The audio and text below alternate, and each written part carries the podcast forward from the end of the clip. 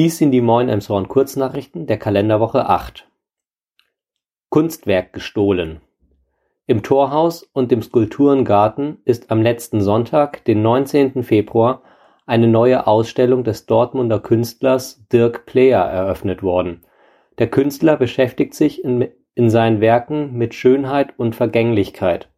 Im Garten verbildlicht eine Installation die Hochwasserkatastrophe im Ahrtal.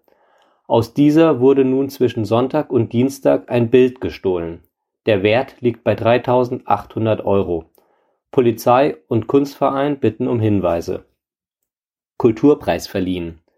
Susanne Berger wurde der Kulturpreis 2022 der Stadt Elmshorn verliehen.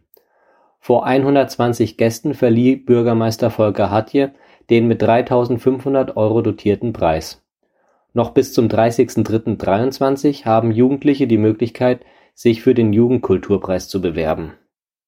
Nahkauf schließt. Kim Jannik Ide schließt den Supermarkt am Eiskeller. Die Umsätze stimmen nicht und so zogen er und Rewe die Reißleine.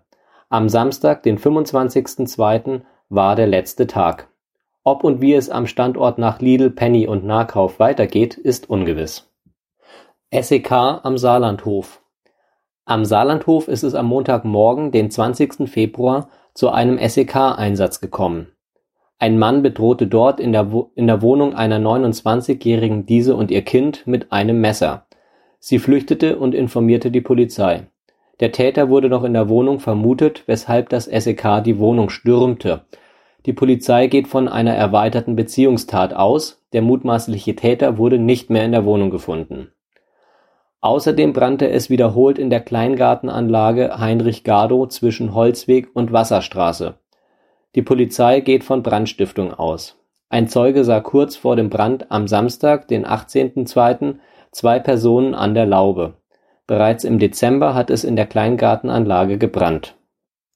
Schlickproblem Es ist ein Problem, das nicht nur den Emshorner Hafen betrifft die gesamte Krückau und auch andere Nebenflüsse der Elbe verschlicken zunehmend. Dies hat auch mit der Elbvertiefung zu tun. Wie lange der Eva Gloria, die MS Kloster Sande und die Fähre in Kronsnest noch fahren können, ist unklar. Peter Werner von der Kloster Sande spricht von zwei Jahren. Das Schiff liegt immer öfter auf Grund. Auf einer Krisensitzung, zu der auch die Politik geladen war, wurde klar, dass es kein Geld vom Land oder Bund geben wird. Der eingeladene Vertreter vom Land ist nicht einmal bei der Sitzung in Neuendorf erschienen. Martin Beckmann von der MS Kloster Sande sagte, wenn es keiner zahlen möchte, müssen wir es selbst angehen. Soweit die Kurznachrichten. Redaktion Peter Horst, gesprochen von Christoph Offermann. Wir wünschen euch einen guten Start in die neue Woche.